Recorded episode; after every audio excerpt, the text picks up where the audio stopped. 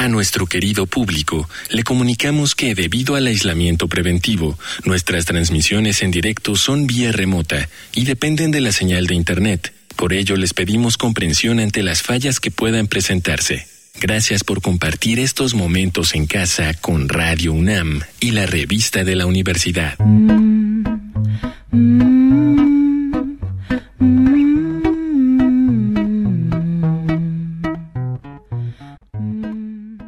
Bienvenidos al suplemento radiofónico de la revista de la Universidad de México. Yo soy Elvis Liceaga y el día de hoy vamos a cerrar nuestro ciclo sobre magia. Magia ha sido el tema de este mes en la revista y hemos hablado de chamanismo, hemos hablado de brujas, de brujas en el arte y hemos hablado con magos y ahora vamos a hablar un poquito sobre tarot. Para hablar sobre tarot invité a una amiga que se llama Feruli Barri. Ella es cantante, es compositora pero de un tiempo acá, unos años hacia acá, ha empezado a leer el tarot y me lo leyó una vez, justo cuando comenzaba la pandemia, y así que la invité. ¿Cómo estás, Fer? Bienvenida. Muy bien, mi querida Elvis, gracias por invitarme. Oye, cuéntanos un poquito cómo empiezas a leer el tarot, que me imagino que es un acto de gran valentía porque el tarot es una cosa complicadísima. Pues a mí el tarot me llegó por ahí del 2008, cuando me mudé a la ciudad de Los Ángeles, tengo un amigo que es astrólogo y lee el tarot y escribe libros de astrología, etcétera, etcétera. Y recuerdo muy bien que en un cumpleaños que él tuvo, llegabas a su casa y tenía una baraja de tarot y te daba, o sea, tú escogías una carta, ¿no? Y ya te explicaba qué onda. Y me acuerdo que el tarot que él tenía era el, el tarot de Tot, de Alistair Crowley, y me enamoré. Sí, desde el primer momento fue como, ¿qué es esto? Porque yo no tenía relación alguna con el tarot. Y me compré mi primer deck y de ahí me compré otra baraja y otra baraja y otra baraja. Y tuve varias mucho tiempo y nada más le tiraba las cartas a amigas y amigos, como por puro entretenimiento, la verdad. Y eventualmente yo tengo, yo soy de las personas que le gusta tirar cosas, así, deshacerme de cosas, deshacerme de cosas, deshacerme de cosas. Y solo me quedé con dos barajas, que es el Rider y el, el Tot. Cuando empezó la pandemia, curiosamente, eh, se me cayó toda la, la chamba y en un par de chats de amigas puse, quien quiera que le lea las cartas, le leo las cartas y leí las cartas creo que a 120 mujeres. El primer año de la pandemia. Será así diario a, así una o dos personas hasta que orgánicamente como que ya empezó a regresar la, la vida y ya este, dejé de leer un poquito las cartas y pues la verdad ahorita nada más, como a gente muy cercana. Oye, cuéntame un poquito del el tarot en sí mismo. Creo que quienes nos lo hemos ido a leer, estamos esperando desde luego respuestas, predicciones, esperanzas, eh, cierta confianza en el destino, pero el tarot es en realidad una baraja que se usa para escribir, para explorar eh, teorías psicológicas, o sea, como que tiene muchos usos y quisiera entender un poquito qué es.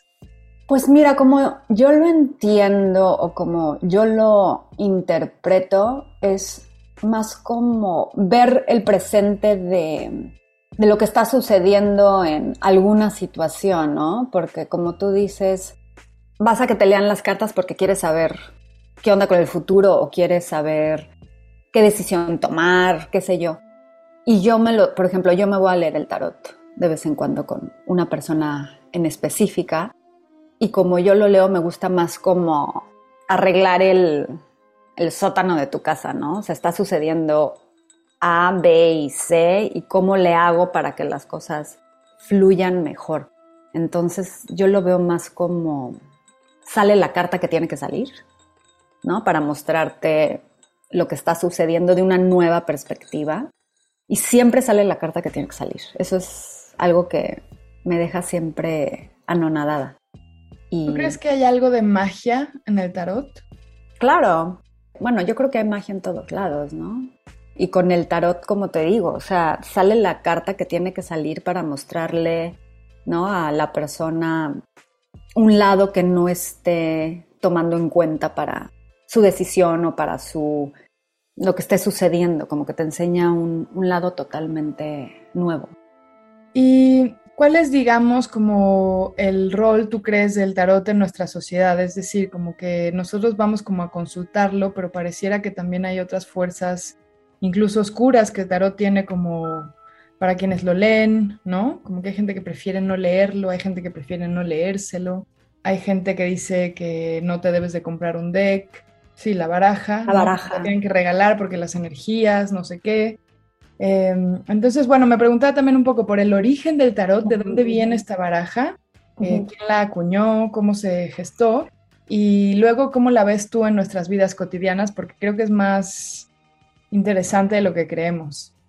El origen del tarot no se sabe si es si fue un juego o si siempre fue adivinatorio, como que hay gente que dice que empezó como un juego, ¿no? Y hay otras fuentes que dicen que siempre ha sido algo adivinatorio, pero, o sea, los orígenes del tarot son del siglo XIV en Europa, ¿no? Y dicen que venía del Oriente, pero yo creo ya haya sido un juego, que yo nunca, no conozco un juego del tarot. No, ahorita leyendo fue, ha de estar divertido buscar un juego de tarot y jugar cartas con el tarot, pero no, no yo no lo conozco. Y los orígenes, pues siempre pues, está, ¿no? O sea, la historia de la Inquisición, de cómo estaba malo, o sea, era malo todos estos mundos ocultistas, no solo el tarot, de otras cosas. A, mi mamá y a mis tías les da ansias, ¿no? El, el, tarot. Entonces, cuando empecé a leer el tarot, ellos me dijeron que no. Y yo creo que pues, es algo más cultural en esa cuestión pues, de nuestra religión católica, ¿no? De que venimos con historias de atrás, de muchas generaciones, que el tarot es malo. Y pues yo creo que fuerzas buenas y fuerzas malas hay en todos lados, todos los días, todas horas. Oye, antes de que se nos acabe el tiempo, haznos un pequeño, sí, como qué elementos tiene el tarot. Tiene como los arcanos, los mayores, los menores, luego tiene bastos, tiene monedas, tiene copas. Sí, o sea, se divide en dos, ¿no? Arcanos mayores, arcanos menores. Y los arcanos mayores son 22 cartas con diferentes arquetipos, ¿no? Como muy específicos. Eh, el mago, la papesa, la muerte. Y también están los arcanos menores, que es más similar a la baraja que conocemos. Y ahí está dividido en bastos, copas, pentáculos y espadas. Y también es, y ya es una baraja como de as a, a rey. Y cada carta tiene un significado, ¿no? También dicen que, por ejemplo, si la carta sale al revés, tiene un significado diferente. A mí personalmente yo siempre agarro mis cartas y las dejo derechitas, ¿no? O sea, si ¿Para las... que no salgan al revés? Sí, sí, siempre las, las como acomodo y las limpio, ¿no? Antes de leer. ¿Y cuál es una carta muy poderosa? Como cuál sería la mejor carta o la peor carta, si es que existe ese parámetro? No, no hay una mejor, no hay una peor. Todas las cartas tienen su lado oscuro y su lado más de luz. Hay, y unas obviamente están más cargadas hacia la luz y otras más cargadas hacia la oscuridad, pero no, o sea, la misma muerte. Mucha gente se asusta cuando ve la muerte, pero pues yo veo la muerte como un momento de renacimiento. ¿No? De un nuevo comienzo. Sí termina algo, pero para que empiece algo, pues tiene que, terminar, ¿no? Lo que, lo que está sucediendo. Eso me interesa muchísimo. ¿Qué tanto depende el tarot de quien lee el tarot? Pues bastante, ¿no? O sea, la interpretación del tarot te la va a dar la, la persona que te lo lee. Por ejemplo, yo también soy súper fan de Li Ching, porque Li Ching se lo lee uno a sí mismo, ¿no? Entonces, y me gusta hacerlo para mí con las varitas de bambú, que te tardas un buen rato y trabajas una pregunta por 20 minutos y tú te lo lees. Porque pues cuando alguien te lee el tarot sí tienes la interpretación de, de alguien más y por eso si alguien se quiere leer el tarot, pues tienes que ir con alguien que te vibre, que quieras pasar una hora de tu tiempo con esa persona. Sí, me imagino que hay alguien que podría estar enfocando más el peligro que las... Totalmente. Oye, Fer, y ahora sí ya para acabar, ¿qué tiene que ver el tarot con la numerología? Porque todas las cartas tienen una carga de la numerología también, ¿no? Hay otra interpretación ahí. Bueno, el tarot está relacionado con todo, ¿no? Con la numerología, con la astrología, con la cábala.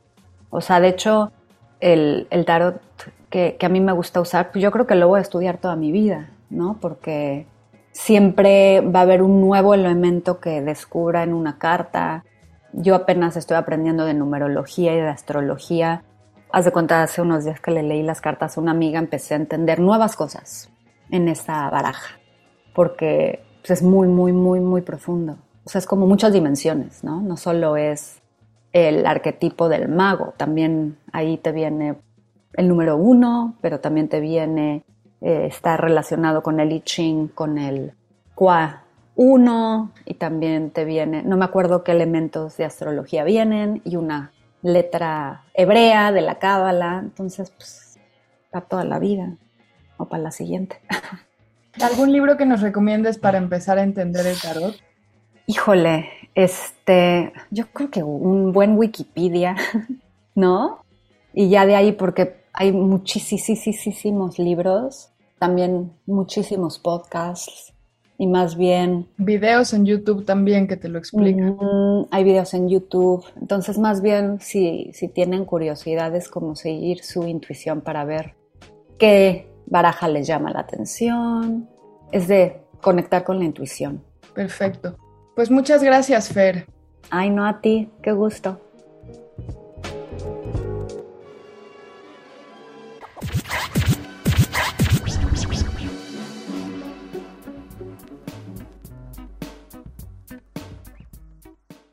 Hemos llegado al final del programa. Si quieren leer más sobre magia, les recomendamos El ritual mágico del cuerpo de Heriberto Paredes e Historia Nocturna de Carlo Ginzburg. Ambos artículos se encuentran en el número de este mes de la revista de la Universidad de México.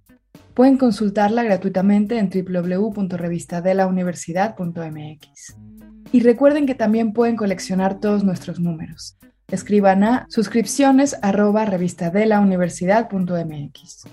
en Twitter, en Facebook y en Instagram nos encuentran como arroba revista-unam.